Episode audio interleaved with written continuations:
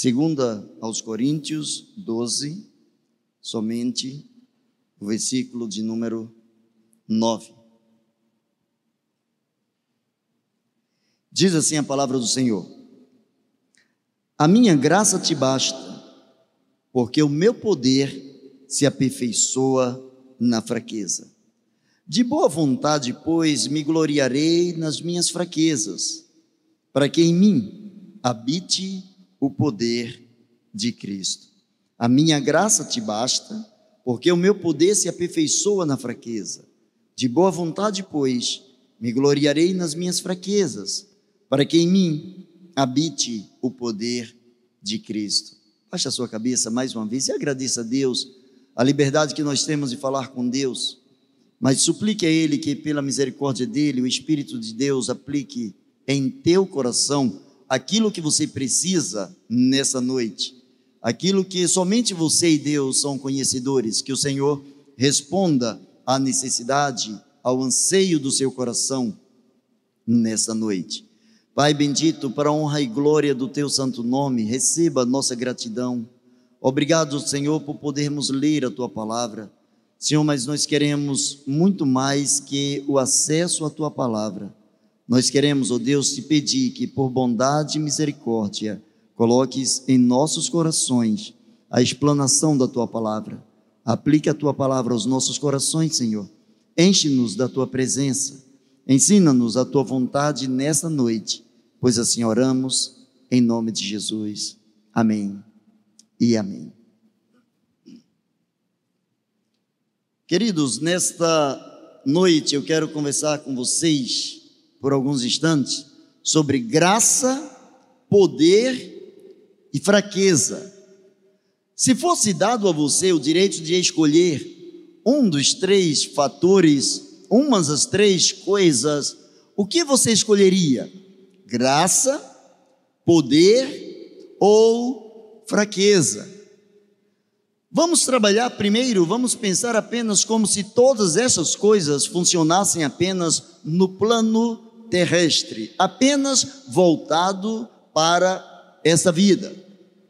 O que você gostaria de ter na sua vida? O que ou que te levaria a se sentir muito bem desde que você exibisse diante das pessoas essa característica? Você gostaria de ter recebido das pessoas a graça ou de repente não pagar mais nada na sua vida? Tudo que você fizesse na sua vida daqui para frente fosse de graça. Aí você diria: que benção. Ou que você tivesse aqui nessa terra, aqui nessa vida, todo o poder. Tudo que você quisesse, você apenas concentraria a sua intenção, chamaria alguém e esse alguém de pronto lhe atenderia, porque você teria concentrado em suas mãos todo o poder. Ou você gostaria de ser classificado como aquela pessoa cheia de fraquezas, cheia de defeitos, cheias de necessidades, necessidades não apenas é, fora do seu corpo, fora da sua vida, mas necessidades intrínsecas, necessidades da sua alma, necessidades eh, do seu espírito, necessidades do seu corpo, necessidades do dia a dia. Possivelmente nenhum de nós escolheria a fraqueza como sendo a melhor das características na vida de alguém. Todos nós lutamos desde pequeno, nós somos treinados a ganhar. A criança vai para a escola, o pai coloca a criança na escola, educa a criança em casa, para que a criança seja, no mínimo, bem melhor do que o que os seus pais foram. Nós queremos que os nossos filhos estejam indo muito mais além daquilo que fomos ou daquilo que alcançamos. É natural que estejamos preparando todas as nossas gerações, as nossas descendências, para que todos eles, todos os nossos descendentes, eles se descubram como pessoas lá na frente, pessoas no futuro, que gozam de um certo poder. Você já viu a alegria que o poder monetário traz para a vida do ser humano? Ter dinheiro é muito bom, é ou não é? Quem acha que ter dinheiro aqui é bom, levante a mão. Bom, se você não acha, você faz o seguinte: deposita o seu dinheiro na minha conta, porque eu acho que ter dinheiro é muito bom. Ter dinheiro dá ao ser humano a sensação de poder. Você ir para onde você quer, você fazer o que você quer, você comprar as coisas que você gostaria de ter, isso dá uma sensação de poder, dá uma, uma sensação de superioridade, se não diante dos outros, diante de si mesmo. A palavra do Senhor vem desmontando, a palavra de, de Deus vem falando numa direção que é totalmente oposta à direção da nossa racionalidade. A palavra de Deus vem enfatizar que a fraqueza é um grande benefício na vida do servo de Deus. Deus não quer, sob hipótese alguma, que os seus servos sejam fracassados. Deus não quer fracasso para a sua vida. Nenhum de nós, mesmo no mundo espiritual, luta para não lograr êxito, para não conseguir chegar onde almeja. Ninguém se prepara para a derrota, principalmente no campo espiritual. E se você disse, se você disse que você gostaria de ter a graça ou que você gostaria de ter o poder, não se sinta menos que os outros ou mais pecador que os outros, porque você está na direção certa. Você deseja ter a graça ou ter as coisas de graça, ou você deseja ter o poder sobre as coisas, mas para isso orienta a palavra de Deus que é preciso, é indispensável passar pelo campo da fraqueza, reconhecer a sua fraqueza. Quem começou a conviver com isso foi um homem que tinha experiências profundas com Deus. Não foi um homem alienado, não foi um homem sem nenhum tipo de cultura, mas foi um homem capacitado tecnicamente, um homem culto, um homem que passou pelas provações e pelas privações por conta do nome do Senhor Jesus, um homem que brigou, um homem que entregou a sua própria vida, um homem que é, escreveu sobre ele mesmo, dizendo que ele esmurrava a si mesmo, ele lutava contra si mesmo, para que o poder de Deus residisse sobre a vida dele. Esse homem descobriu que, mesmo esse homem tendo uma capacidade genial, esse homem sendo um intelectual, esse homem que tinha capacidade de aprender e ensinar as coisas com a maior facilidade possível, esse homem que tinha o prazer de conviver com pessoas eh, da alta sociedade, pessoas envolvidas com o conhecimento, pessoas envolvidas com a justiça, pessoas envolvidas com o poder. Esse homem descobriu que a verdadeira felicidade estava em chegar à plenitude da sua vida, em chegar a um relacionamento perfeito com Deus, e esse relacionamento perfeito com Deus se fazia necessário passar através da fraqueza. A palavra do Senhor diz, o apóstolo Paulo, se você conhece esse texto, se você não conhece, eu quero sugerir que você leia o capítulo 12, ainda hoje, são apenas 21 versículos, rápido você lê, e você vai ver que a palavra de Deus fala, Paulo está falando com Deus acerca de alguma coisa que o tornava fraco, alguma coisa que o fragilizava, alguma coisa que mexia com ele, alguma coisa que o inquietava, alguma coisa que feria alguma coisa que não lhe dava conforto, que não lhe dava sensação de bem-estar, de liberdade, não lhe dava sensação de poder. Ao que ele chamou de espinho na carne ou mensageiro de Satanás. Você possivelmente tem alguma coisa na sua vida, ou já teve alguma coisa na sua vida, que porventura, quando se toca nesta coisa, ainda dói? Uma vivência, uma experiência, uma palavra recebida ou uma palavra não recebida, uma decepção, alguma coisa vivenciada por você ou por alguns dos seus, E isso fez com que você se decepcionasse tanto, se desgastasse tanto, fez com que você se sentisse sem nenhum tipo de poder para transformar as situações. E tudo o que você precisava ou desejava fazer era sair daquela situação, era sair daquela experiência. Tem pessoas que vivem experiências amargas, não apenas viveram, mas vivem experiências amargas durante anos, coisas que vão se arrastando, coisas que durante muito e muito tempo é, estão ferindo o seu coração, estão ferindo o seu relacionamento com Deus, com o próximo e consigo. Tem pessoas que têm dificuldade em tomar determinadas é, decisões na vida, em tomar determinadas direções na vida, devido a algumas coisas que por hora ainda atrapalha, ainda é, castiga, ainda machuca a sua vida, a sua mente, o seu coração, quando ele pensa ou quando ele lembra de determinada situação. O apóstolo Paulo ele disse a Deus, ele orou ao Senhor, e diz a palavra de Deus que ele foi três vezes ao Senhor, dizendo: Senhor, tira de mim este espinho na carne, tira de mim esta lembrança, tira de mim esta coisa que me fere, tira de mim esta coisa com a qual eu tenho uma grande dificuldade de conviver.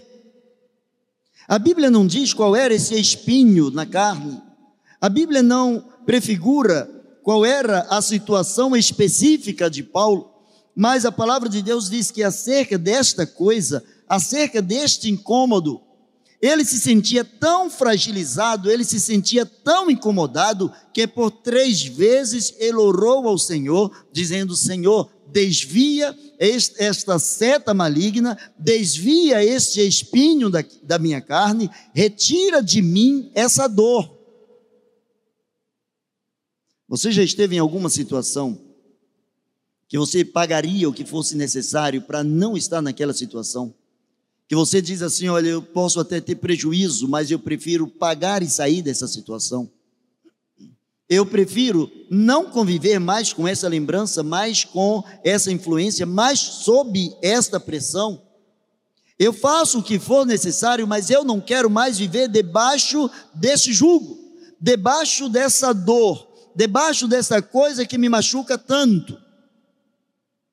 Era semelhantemente isso que o apóstolo estava vivendo na presença do Senhor. E é interessante que ele orou ao Senhor e ele confiava no Senhor. E Deus fez muitos milagres através da vida de Paulo. Deus operou sinais, maravilhas, Deus fez o sobrenatural acontecer, Deus trouxe o céu à terra para abençoar a vida de Paulo. E quando chegou neste ponto específico, quando ele disse: Senhor, acerca do qual eu orei ao Senhor para que se desviasse de mim, o Senhor apenas responde a Paulo o seguinte: A minha graça te basta, porque o meu poder se aperfeiçoa na fraqueza. Me parece que o apóstolo Paulo recebeu um não de Deus aqui. O que ele havia pedido a Deus foi: Senhor, retira de mim essa coisa que está me esbofeteando, que está me ferindo, me machucando. O Senhor não promete que vai livrar daqui a algum tempo. O Senhor não promete que vai livrar de imediato. O Senhor diz para Paulo: A minha graça te basta, porque o meu poder se aperfeiçoa dentro da tua fraqueza. Eu preciso ver a tua fraqueza, para que você veja o meu poder. Existem situações na vida em que, se formos poderosos, não contemplaremos o poder do Senhor. O próprio Senhor Jesus disse que dificilmente, dificilmente, um rico, um milionário, e quando se fala em riqueza, não apenas aquele que tem muito, dinheiro, mas aquele que confia no dinheiro. Tem pessoas que são milionárias ganhando um salário mínimo, porque elas confiam tanto no dinheiro, o dinheiro é a sua segurança, é a sua base. Elas precisam daquela base para se sentirem seguras, para se transportarem ao infinito, elas precisam confiar no dinheiro. O dinheiro é a sua base de segurança.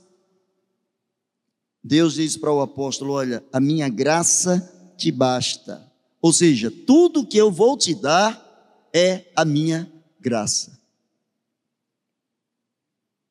Ele teria tudo para sair da presença de Deus decepcionado. Senhor, eu não te pedi muita coisa, eu não te pedi riquezas, eu não te pedi que os meus inimigos morressem, eu não, não te pedi coisa especificamente voltada para os outros, eu não pedi contra as pessoas que se levantaram contra mim, Senhor, eu só te pedi tranquilidade, a única coisa que eu queria era ter paz, tirando esse espinho da minha carne. E o Senhor diz: o espinho na sua carne não é maior do que a graça na tua vida. A minha graça te basta, porque o meu poder se aperfeiçoa na fraqueza.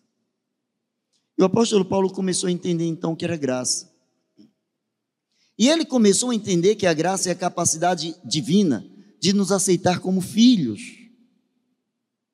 Ele começou a entender que para Deus era muito melhor tê-lo como seu filho, tê-lo perto, sabendo que Deus proveria as suas necessidades a cada momento, em cada etapa, do que simplesmente tirar aquele espinho e de repente aquele espinho, assim como o cravo que prendia a mão de Jesus na cruz, aquele espinho estava prendendo Paulo à vontade do Senhor, a depender da graça do Senhor. O espinho era não simplesmente um mensageiro de Satanás, mas era uma oportunidade dada por Deus para que ele também soubesse que, mesmo lutando contra o reino das trevas, maior é aquele que está em nós do que aquele que está no mundo. Paulo começou a entender que a graça é uma decisão de Deus, é uma decisão de Deus em nos favorecer sem que tenhamos nenhum mérito. Alguma vez na vida você comprou uma medalha e se ofertou? Se você comprou uma medalha e se ofertou, ou comprou um troféu e colocou lá primeiro lugar de alguma coisa sem ter concorrido com ninguém, você é um narcisista.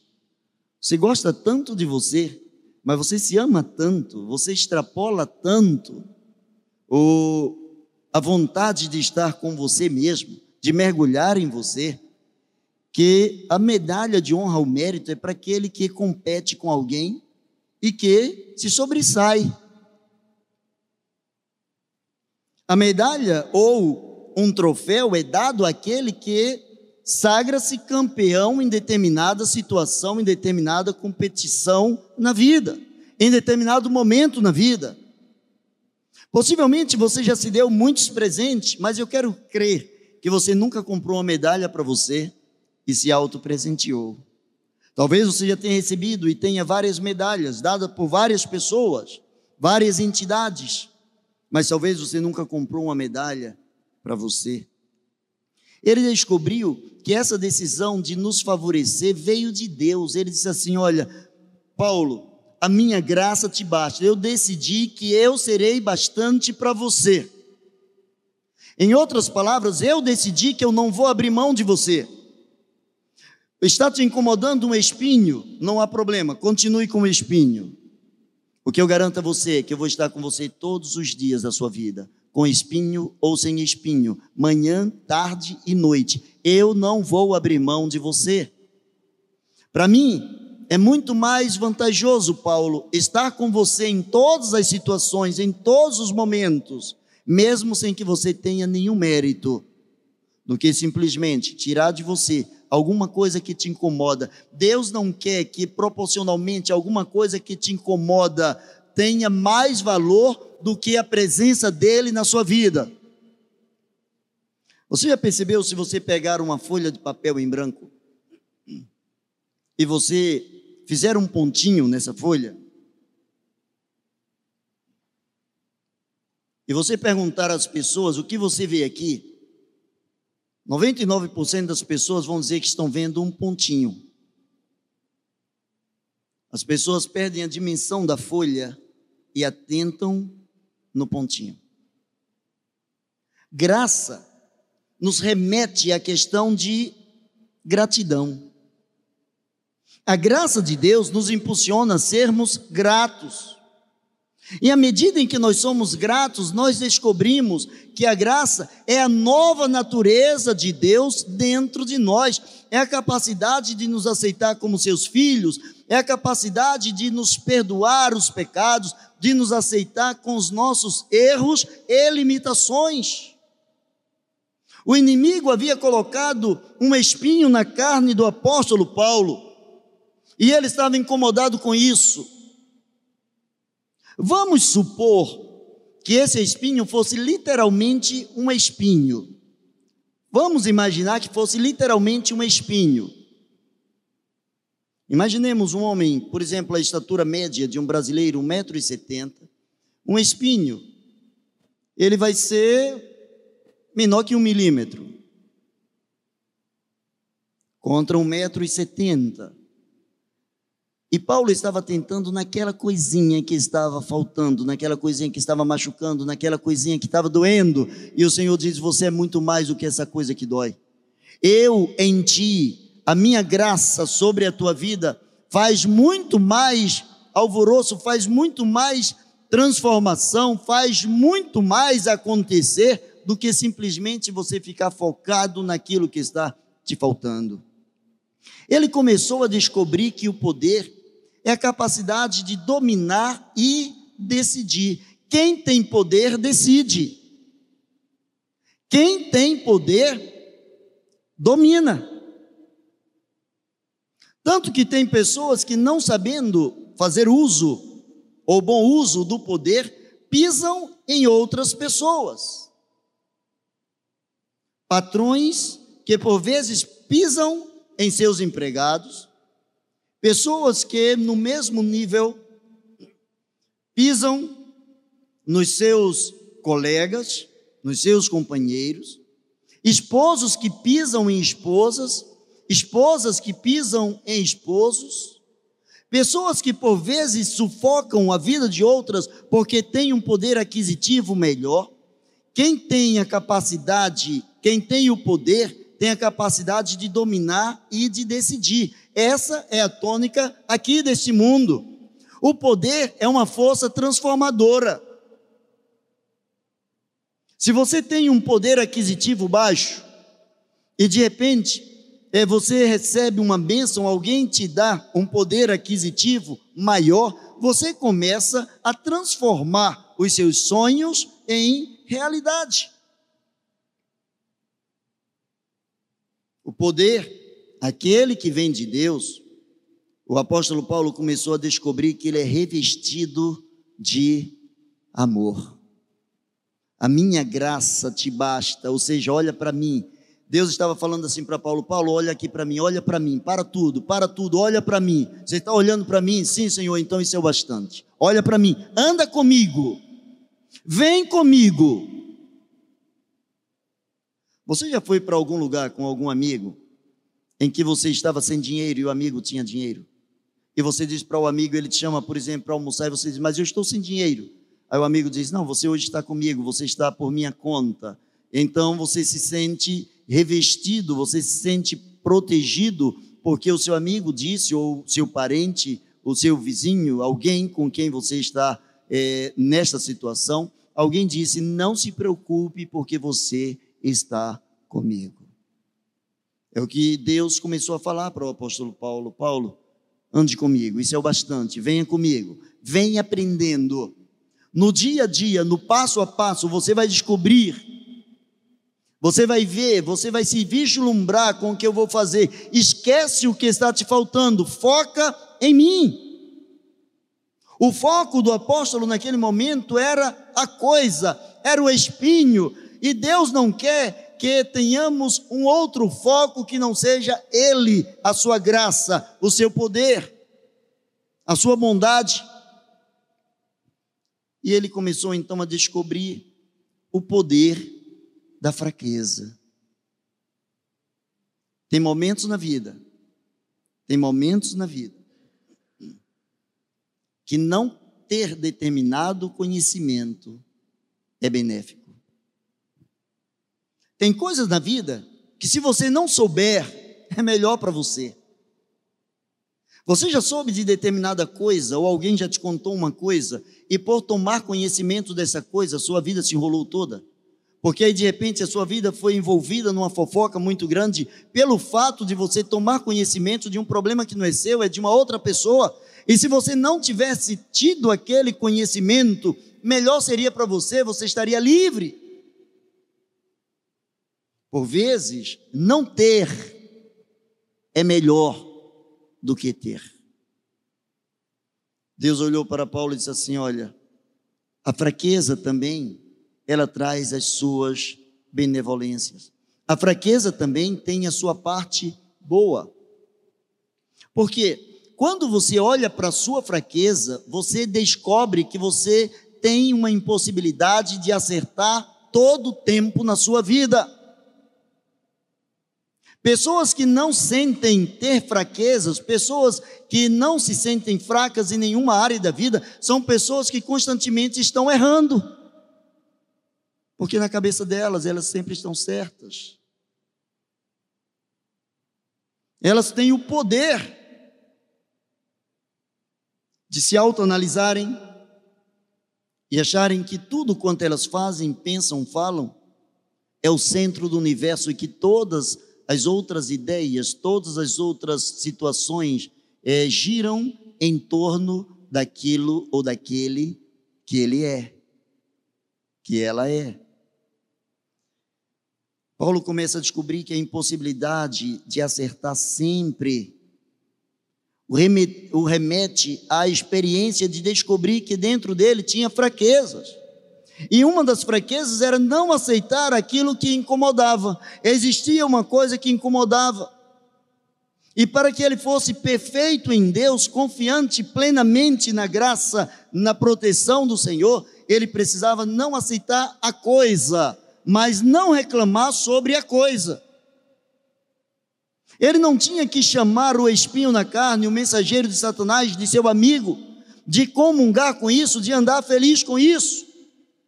Mas como servo, ele precisava entender que mesmo tendo esse espinho na carne, ele tinha um Deus todo, todo poderoso, acima de todas as coisas, acima de todas as situações, acima de toda e qualquer influência. Ele descobriu que a fraqueza, a sua fraqueza, era devido à sua natureza pecaminosa. Todo homem, diz a palavra de Deus, todo homem é mentira, ou seja, todo homem é pecador. A mentira é pecado. Todo homem é mentira, todo homem é pecador. Todo homem passa por situações de limitações por conta da sua natureza humana. Por você ser um ser humano, você tem falhas e muitas falhas. E a grande descoberta é que quando nós descobrimos onde nós somos extremamente fracos, extremamente frágeis, a palavra de Deus mostra que a graça de Deus é maior do que esta fragilidade do que esta fraqueza. Eu não preciso ser forte, eu preciso de alguém que seja poderoso. Eu não preciso ter todo o conhecimento, eu preciso de alguém que conheça tudo e que conheça inclusive a natureza e o coração do ser humano. E o apóstolo Paulo começou a descobrir esse alguém, só existe um, esse alguém é Deus. Ele começou a descobrir que a sua fraqueza, ela se acabava diante da majestade do poder do nome do Senhor Jesus. Ele começou a descobrir que suas limitações, suas indagações, suas inquietações, seus problemas, não é simplesmente todos os seus problemas acabaram, aquela propaganda ridícula que se faz por aí.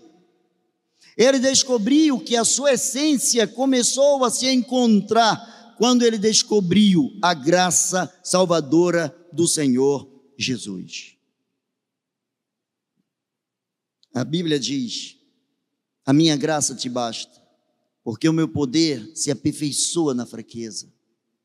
Deus não disse a ele: Olha, eu vou tirar de imediato a tua fraqueza, eu vou te transformar no homem mais poderoso, eu vou tirar agora esse espinho e daqui em diante agora você vai poder até colocar esse espinho em outras pessoas ou destruir a influência desse espinho. Ele não falou sobre isso. Ele disse: esquece o espinho, foca naquele que é maior do que o teu espinho, foca naquele que tem graça, foca naquele que é a razão da tua vida. E vem a resposta agora do apóstolo no mesmo versículo. De boa vontade, pois, ou seja, com alegria eu me gloriarei nas minhas fraquezas. Olha o impacto que é a graça de Deus, o poder de Deus. Quando Deus disse para ele: A minha graça é maior do que o espinho que você tem, ele começou a olhar para a graça de Deus, ele começou a olhar para a misericórdia de Deus, ele começou, quem sabe, a lembrar de quem era Saulo de Tarso. Ele começou a lembrar da, da coisa cruel que existia, a condição cruel que existia no seu coração, o desafeto que ele tinha para com os servos do Senhor, a raiva que ele tinha dos cristãos no primeiro século. Ele começou a olhar que dentro dele existia um histórico, existia coisas marcadas que muitas pessoas sofreram devido às suas ações, e ele começou a descobrir como que Deus pega um homem desse, Deus pega um assassino, Deus pega um homem sem nenhum valor na sociedade, um homem que não era bem quisto dentre os primeiros cristãos, um homem que não gozava da confiança da igreja, um homem em quem ninguém acreditava, nenhum cidadão de bem acreditava nele. E Deus pega esse homem e traz para ele. Deus transforma a vida desse homem. E Deus vai dando a esse homem, usando a sua cultura, usando a sua experiência com Deus. E esse homem começa a fazer sinais, prodígios. Esse homem começa a trazer o céu à terra. E agora Deus olha para ele e diz assim: Você está vendo que a minha graça é maior do que o teu espinho? Alguns cristãos, a quem você mesmo matou, a quem você esmurrou, a quem você feriu, Muitos deles morreram, mas nem por isso deixaram de ser cristãos. Quem sabe nesse momento ele lembrou de Estevão. A Bíblia diz que quando estavam apedrejando Estevão, ele estava no apedrejamento de Estevão. As roupas de Estevão foram jogadas aos seus pés. E ele pôde ouvir da boca de Estevão: Senhor, não lhes imputes este pecado.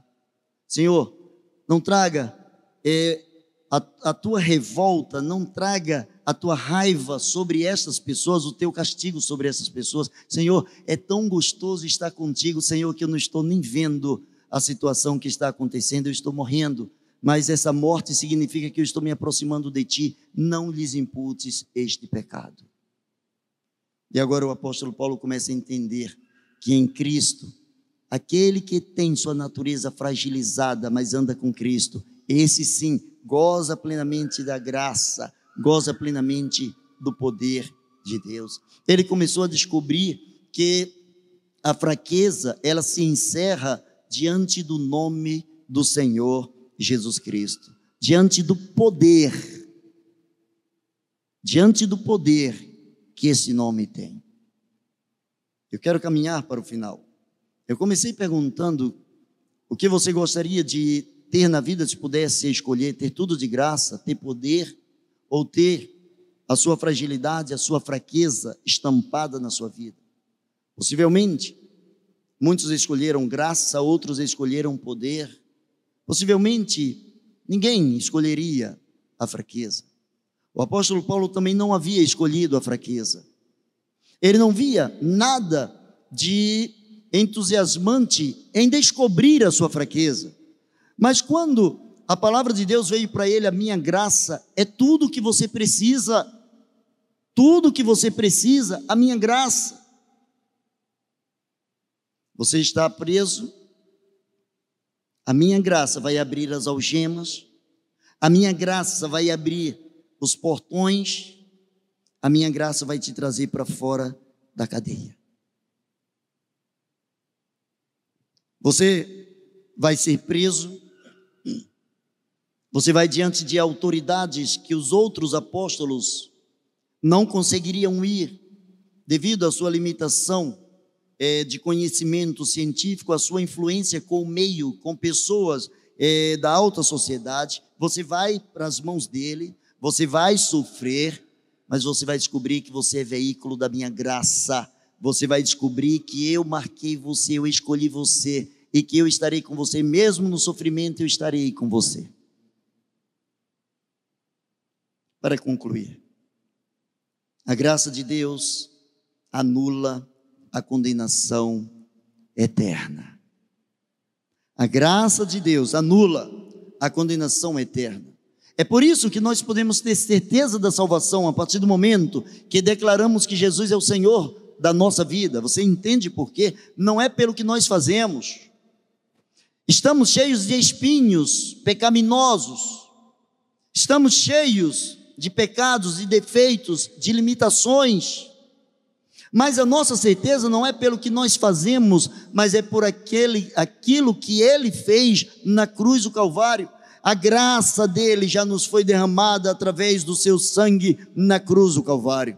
E agora o apóstolo diz: Eu terei boa vontade em me gloriar, dizendo para as pessoas: Eu mesmo sou fraco, eu sou limitado, eu não sou melhor do que ninguém. Mas o poder de Cristo, o poder de Cristo habita na minha vida. Quando chegaram para ele disseram assim: Olha, você não pode mais falar nesse nome, você está proibido de pregar nesse nome. Eles julguem vocês mesmos, se é melhor obedecer a vocês ou obedecer a Deus. Ele estava investido do poder de Deus, ele estava assim como Pedro, assim como João, assim como os outros apóstolos, ele estava experimentando uma vida diferenciada na presença do Senhor. Ele estava experimentando é, um alimento que vinha dos altos céus. Ele estava experimentando a graça de Deus, anulando a sua condenação eterna e fazendo-o diferente neste mundo. A minha graça te basta, porque o meu poder se aperfeiçoa na fraqueza. Olha que coisa interessante. Já viu que Deus escolhe as coisas fracas para confundir as fortes? Escolhe os que não são para confundir os que são. Jesus teria tudo para ter chamado para si doze pessoas intelectuais, doze professores de faculdade, o equivalente na época, doze mestres, e eles seguiriam. Jesus é, preferiu escolher doze homens simples, que a Bíblia chama de indoutos, semi-analfabetos. Homens simples, de ofícios simples, para que esses homens fossem cheios, cheios, transbordantes da graça. De modo que eu e você Conhecemos o Evangelho por conta da vida desses homens. Eu quero convidar você a baixar a sua cabeça nesse instante. Eu quero convidar você, diante da graça, do poder e da fraqueza, se apresentar diante de Deus. Eu quero convidar você a reconhecer que você é limitado. Você não é inferior a ninguém, mas você é inferior ao seu eu sem Cristo. Você consegue me entender? O seu eu natural, o meu eu natural, eles são inferiores ao nosso eu com Cristo. O que Jesus disse, Paulo, eu na tua vida faço toda a diferença. Eu quero desafiar você nessa noite a receber Jesus como seu único e suficiente Salvador. Talvez você esteja aí na sua casa, talvez você esteja aí no seu carro, em qualquer um outro lugar, seu ambiente de trabalho. Esse é o momento que você precisa abrir o coração e dizer: Senhor, a tua graça me basta. O teu poder, eu quero que se aperfeiçoe na minha vida. Eu quero te declarar como Senhor e Salvador. Faz isso aí no seu coração. Diz para Ele que você é seu. Diz para ele que o seu eu sem Cristo não tem graça. Diga isso para ele. Senhor, eu quero graça na minha vida. Eu quero graça na minha vida. E essa graça está em Jesus. Eu quero orar por você. Maravilhoso Deus e eterno Pai. Em nome de Jesus, para a honra e glória do teu santo nome. Toma em tuas mãos, Senhor, cada pessoa que tendo ouvido esta palavra, tem suplicado a tua graça, tem suplicado o teu favor para a honra e glória do teu santo nome. Ó Deus, em nome de Jesus, atende a oração. Ó Deus, cada coração que se quebranta nesse instante, manifesta a tua graça. Traz, ó Deus, uma transformação para esse coração. Enche essa vida de paz. Obrigado, Senhor, porque de boa vontade podemos nos gloriar nas fraquezas, sabendo, Senhor, que o poder está no nome de Jesus e diante deste nome todo joelho se dobrará nos céus, na terra e debaixo da terra. E toda língua confessará que tu és o Senhor, para a glória de Deus Pai. Assim oramos, em nome de Jesus. Amém e amém. Deus abençoe você.